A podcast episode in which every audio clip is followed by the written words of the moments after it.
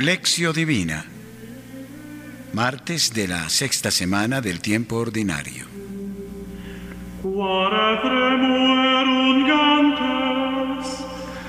Lección.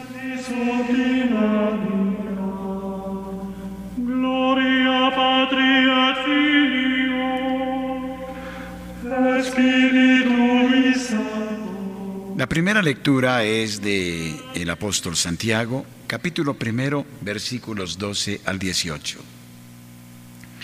Dichoso el hombre que aguanta en la prueba, porque una vez acrisolado recibirá la corona de la vida que el Señor prometió a los que le aman. Ninguno al verse incitado a pecar diga, es Dios quien me está incitando a pecar. Pues nadie puede incitar a Dios para que haga el mal, y Él no incita a nadie a pecar. Cada uno es incitado a pecar por su propia pasión, que lo arrastra y lo seduce. Después, la pasión concibe y da a luz el pecado, y el pecado, una vez consumado, origina la muerte. No os engañéis, mis queridos hermanos. Toda dádiva buena, todo don perfecto viene de arriba, del Padre de las Luces, en quien no hay cambios ni periodos de sombra. Por su libre voluntad nos engendró, mediante la palabra de la verdad, para que seamos los primeros frutos entre sus criaturas. Palabra de Dios. Te alabamos, Señor.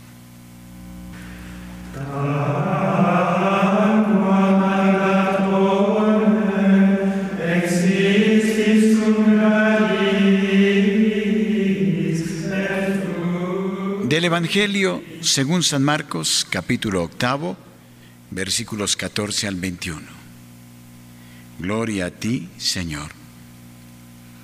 En aquel tiempo los discípulos se habían olvidado de llevar el pan y solo tenían un pan en la barca.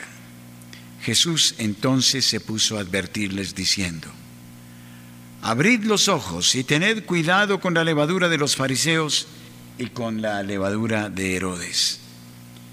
Ellos comentaban entre sí, pensando que les había dicho aquello porque no tenían pan. Jesús se dio cuenta y les dijo, ¿por qué comentáis que no tenéis pan? ¿Aún no entendéis ni comprendéis? ¿Es que tenéis embotada vuestra mente? ¿Tenéis los ojos y no veis? ¿Tenéis oídos y no oís? ¿Es que ya no os acordáis? ¿Cuántos canastos llenos de trozos recogisteis cuando repartí los cinco panes entre los cinco mil? Le contestaron doce. Jesús insistió. ¿Y cuántos cestos llenos de trozos recogisteis cuando repartí los siete entre los cuatro mil? Le respondieron siete. Jesús añadió, ¿y aún no entendéis? Palabra del Señor. Gloria a ti, Señor Jesús.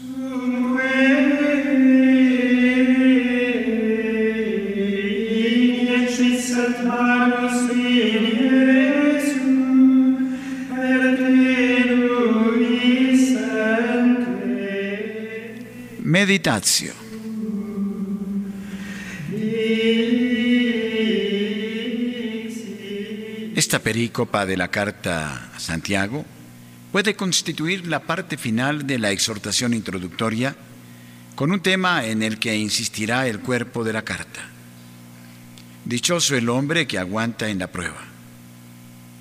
El tema de la prueba o tentación está recogido en este versículo con el mismo carácter positivo de los versículos 1 y siguientes. Allí se subraya la necesidad de que las cosas preciosas sean probadas y la importancia que tiene para los cristianos la oportunidad de ser incitados a alcanzar la perfección de la obra.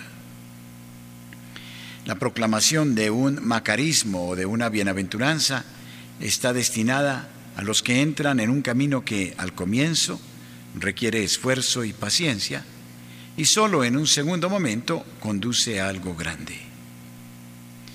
No carece de finura psicológica la descripción de la labor lenta y continua de la concupiscencia que lleva adelante la prueba mediante el halago y la seducción. El mal que ha conseguido entrar en el hombre a través de la seducción y el halago da luz al pecado. y este a su vez engendra la muerte. La finalidad de estas consideraciones no parece ser llevar a cabo una meditación sobre la naturaleza de Dios, sino más bien una revelación de lo que la pureza divina engendra en nosotros. En efecto, como es propio de la fuente luminosa comunicarse, nosotros somos partícipes de la irrigación divina, rica no sólo de la luz iluminadora, sino determinada por la voluntad capaz de engendrar, mediante la palabra de la verdad, que es el Evangelio.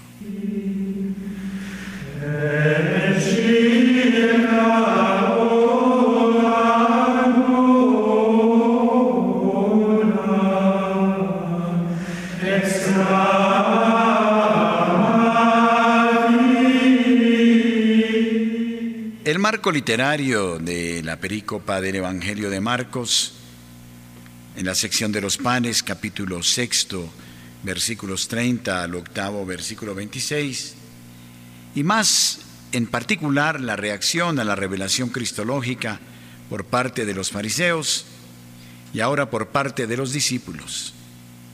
El endurecimiento del corazón es un tema profético y veterotestamentario dramático y complejo. Aparece en los evangelios a propósito de la comprensión, aceptación del misterio del reino propuesto en parábolas. La insistencia en el tema por parte de Marcos pretende subrayar la novedad y la profundidad del mensaje propuesto. Los fariseos lo han intuido, pero han preferido provocar al Mesías a tomar una opción diferente. La dificultad para entrar en él, en el caso de los discípulos, indica la opción radical a la que está llamada su fe. Esta dificultad para decirlo con los términos de nuestro pasaje, consiste en no alinearse con la levadura de los fariseos y en comprender, en cambio, la lógica de la multiplicación repetida de los panes. Es esta un misterio de reparto. El pan que se parte para ser multiplicado, la carne que debe ser masticada, a fin de que se convierta en fuente de vida eterna para los que participan en el banquete, trae a colación el misterio de la necesidad de pasar a través de la muerte para ser fuente de vida. Esto por lo que respecta a Jesús, por lo que respecta a la cristología en sí misma y también por lo que se refiere a los discípulos en virtud de una lógica eclesial que sea conforme con las enseñanzas del Maestro.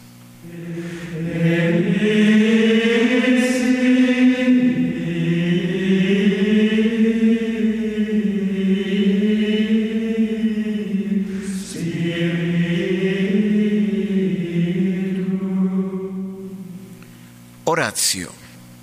Piadosísimo Dios mío, te ruego que me libres del embarazo excesivo de las preocupaciones de esta vida, de que las varias necesidades corporales me hagan prisionero de los placeres, de que todos los impedimentos del alma quebranten mi ánimo con sus molestias y llegue a desmayar. No quiero decir que me libres de estas cosas que la mundanal vanidad ambiciona con toda su alma. No, Señor, me refiero a esas miserias que al alma de tu siervo molestan y abochornan por castigo, por esa maldición común a todos los mortales, para no poseer la libertad de espíritu siempre que quieren. De la imitación de Cristo de Tomás de Kempis.